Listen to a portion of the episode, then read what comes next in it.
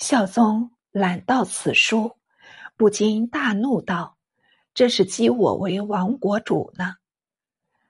幸枢密使赵雄在侧，上前奏解道：“世人多半好名，若直见被斥，反增其欲；不若格外包容，因常录用，看他错置是否合宜，那时优劣自见了。”孝宗裁决既言，乃诏令熙提举长平察言。未几，即调任浙东。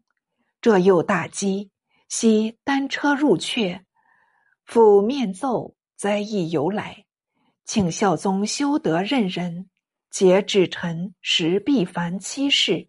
孝宗改容静听，并褒他妾职。熙乃。必辞至浙，府下车，即遗书他郡，募集米商，捐免赋税。米商大吉，浙民使无忧乏食。昔随购访民饮，暗行境内，轻车简从，所经各处，往往为属吏所不及之。郡县有司，多担他风采，不敢为非。才月半年，政绩大著，乃晋西入职微游阁，时各地上汉皇相仍，民多坚实。昔尚在这上言，前道四年间，曾在乡请诸官府，得长平米六百担，赈待乡民。夏受粟，冬加息。季米已长，逐年敛散，遂欠捐半息。大饥将遂息尽捐，先后历十四年，除原数六百担还官外，积得三千一百担，立为社仓，不复收息。每担只收耗米三升，所以一乡四十五里间，虽值荒年，民不欠食。此法。可以推行，云云。孝宗闻言称善，因命熙草定规则，颁诏各路一律放行。当时号为设仓法，大略如下：法以十家为甲，每甲推一人为首；五十家则推一人通晓者为射手。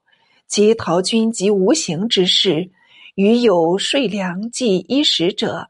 并不得入甲，其应入甲者，又问其愿与不愿。愿者，开其一家大小口若干，大口一担，小口五斗。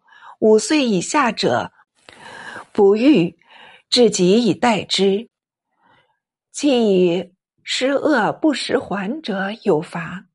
月年，昔按行至台州，是知州唐仲友为民所送。昔查得实情，却系众有贪妄，进上章弹劾，接连三书，并不见答。原来金华人王怀累着至左丞相，众有与王怀同理，且有妻仪，因此暗中庇护。所有朱熹奏本，盖行藏匿，但调众友为江西提刑，悉不肯寻情。索性遗书王怀，但说是要入朝面陈，怀之不可逆，乃将西书进城。众有亦上书自辩，恐亦由王怀指导，偏怀想了一法，竟将江西提刑一职转授朱熹，不令众有利任，一面着大府寺丞陈甲为监察御史。令他与其反对，杨士德暗抱怨，却是个好法。假受职入朝，即奏言：“道学二字，无非假名受监，愿陛下悉心考察，并弃勿用，免为所欺。”这术语虽不指明赤息，其实是为息而发。还有吏部尚书郑炳，以迎合怀疑，立抵二程学说。借城清晰也是良策。看官，你想朱惠庸并非笨拙，闻得这种蜚语，怎肯贸然拜受新命？遂雷起奉辞，诏令他主管台州崇道观。又闻殿修撰章事，幸与西学说相合，甚为投契。淳熙七年病没，世称为南轩先生。西语有书，谓为无道一孤，著作《郎吕祖谦》，为吕夷简五世孙，与张氏、朱熹为友。昔常为学如伯公，方是能变化气质。伯公即祖谦别字。淳熙八年去世，世称为东来先生。上有婺州人程亮，字同父。才气豪迈，议论风声。隆兴初，曾上中兴五论，未蒙见答。淳熙中又意阙上书，极言时事。孝宗拟家着用，亮慨然辞归。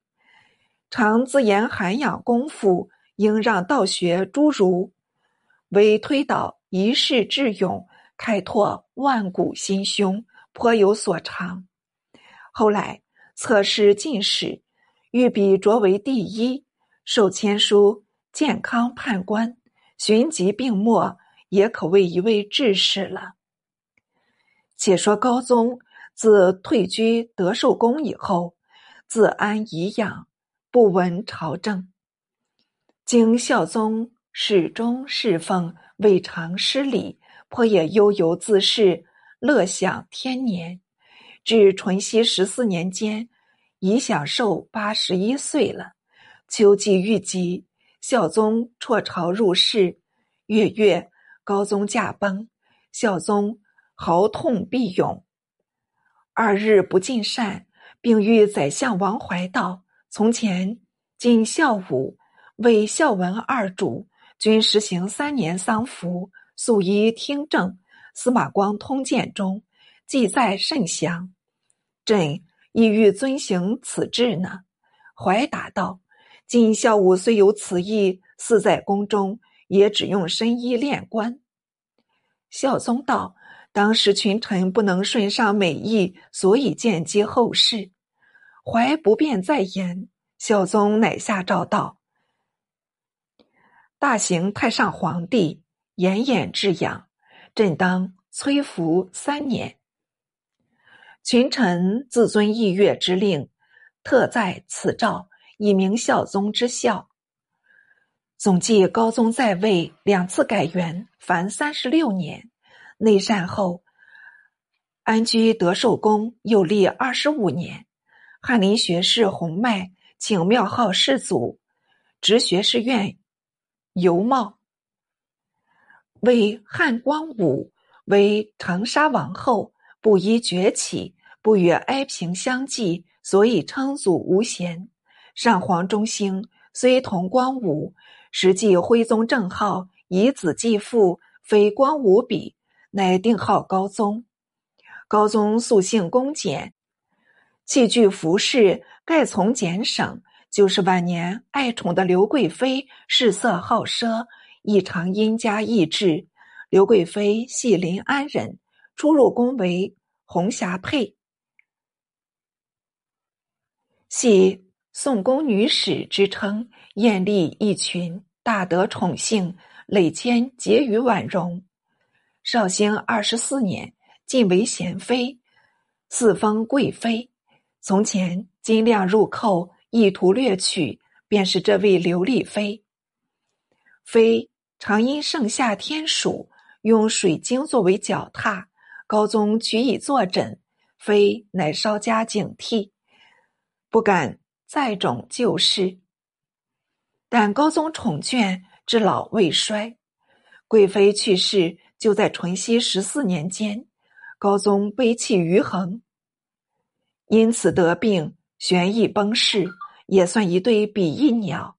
后人为高宗偷安人耻，逆愿忘亲，初为汪皇所获。终为秦桧所制，李纲、赵鼎、张俊相继被斥，岳飞父子冤死狱中，有可用的将相，有可乘的机会，终至尘世愁庐，残喘苟延，这也所谓愚不可及嘞。